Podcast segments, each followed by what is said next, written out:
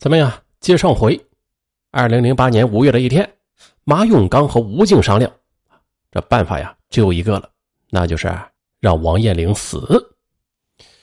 最初两人商量，拿钱雇请杀手，以抢劫的形式啊杀死刘玲。但是后来又因二人与社会交往不多啊，找不到理想的杀手，于是啊，这雇凶杀人的计划也就只好放弃了。再后来，马永刚打算自己动手。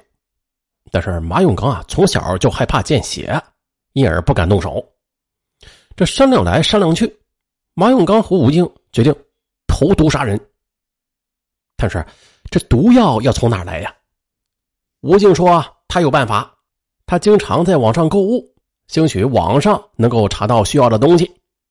于是吴静就通过上网，哎，果真呀，就查到了氰化钾系列毒。那个时候啊，这网上的监管力度不大，啊，在网上啊，居然就能够买到。二零零八年六至七月间，他们先后是两次共汇出了一千二百元，可谁知啊，两次居然都上了当，购买来的只是蜂蜜。啊，再后来，为了防止上当，二人商量啊，这次不汇那么多钱了，咱们呀，就只汇五十元。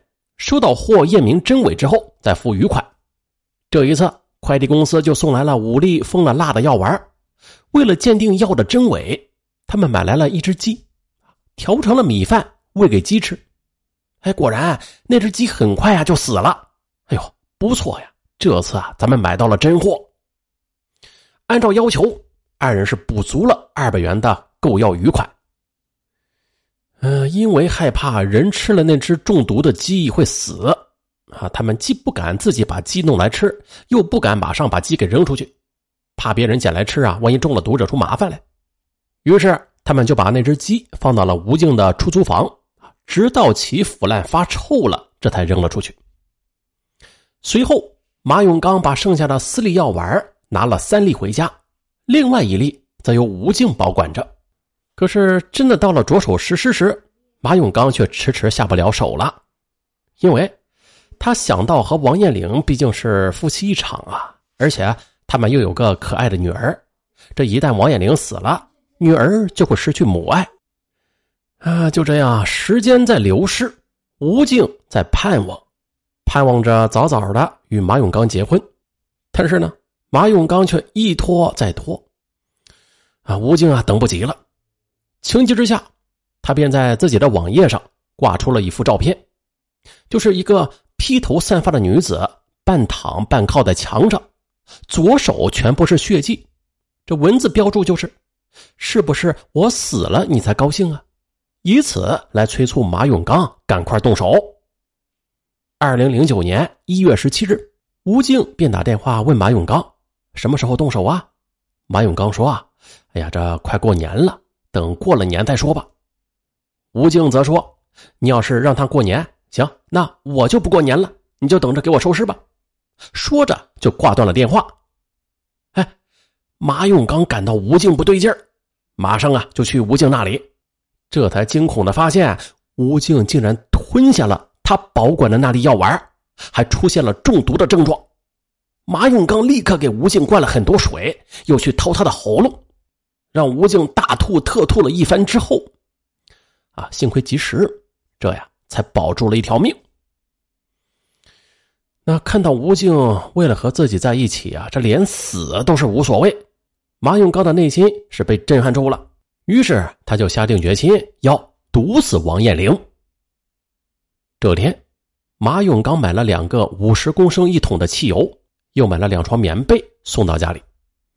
这因为单位里团年嘛，啊，吃饭时多喝了酒，当晚竟然就无所顾忌的在吴静那里过了一夜。啊，第二天上午，马永刚回到家，这妻子王艳玲就追问其在哪里过的夜呀？哎，两人就发生了激烈的争吵。王艳玲愤怒的离开了家，气愤不已的马永刚啊，他想到这长期受妻子的气，他内心的怒火也是霎时间呢就燃烧了起来。让他顿时就丧失了理智。他拿出药丸，将妻子经常吃的治头晕失眠的胶囊给拿了出来，倒掉药粉，将那三粒氰化钾药就装到了胶囊里，然后便离家而去了。等到下午三四点钟的时候，马永刚回到家呢，还就发现王艳玲已经中毒身亡了。他就急忙给吴静打过电话去，问吴静该怎么办呢？吴静叫他去商量，说啊，借辆车，天黑了把尸体弄到他的租房，肢解了之后再弄出去烧。马永刚向一个朋友借了一辆长安面包车，傍晚六点多，马永刚、吴静便驾车到水利局大院，把这两桶汽油、两床棉被拉到了吴静的租房。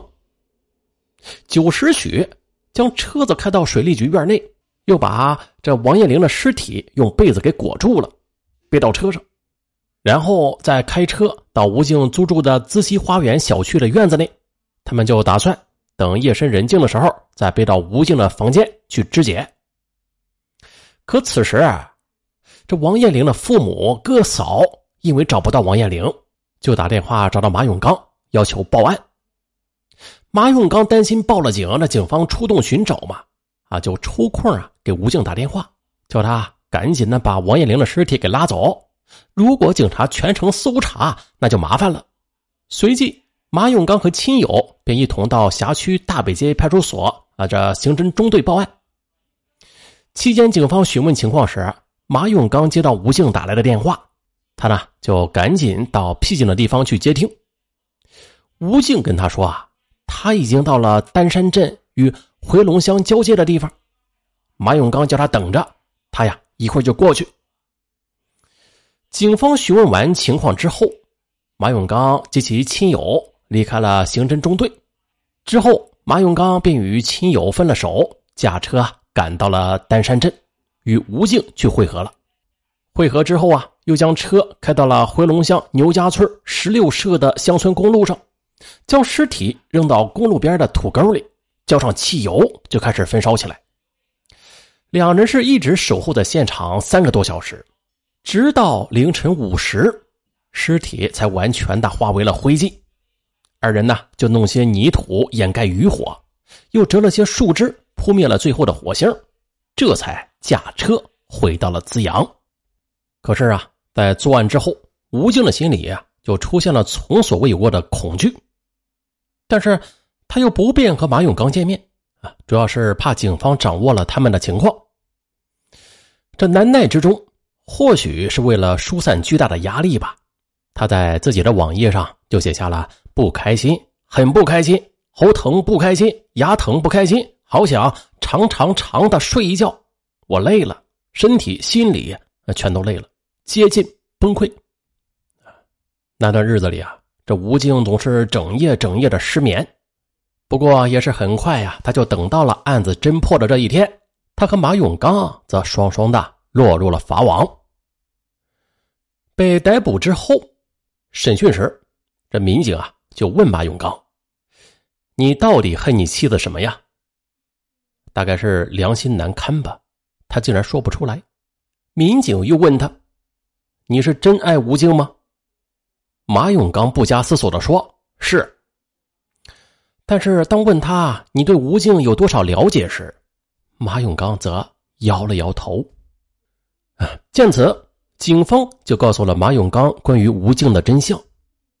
现年三十一岁的吴静，原籍是成都市金堂县，其父在金堂做生意，挺有钱的，啊，赚了钱之后就包了二奶。致使家庭破裂，父母离异，便给吴静打击很大。再后来，母亲再婚，吴静与继父的相处不融洽。这初中毕业后啊，便到资阳打工，身在异乡，孤苦无依。这小小的年纪啊，啊，吴静心理上就希望有个靠山。不久，吴静谈了男朋友，但是却仍然不能给她带来任何幸福。两人不得已就分了手。吴静就想啊，不如趁着年轻，以姿色去勾住男人吧，啊，从男人那儿弄点钱，把自己的物质啊生活弄得好一些，也不枉此一生了。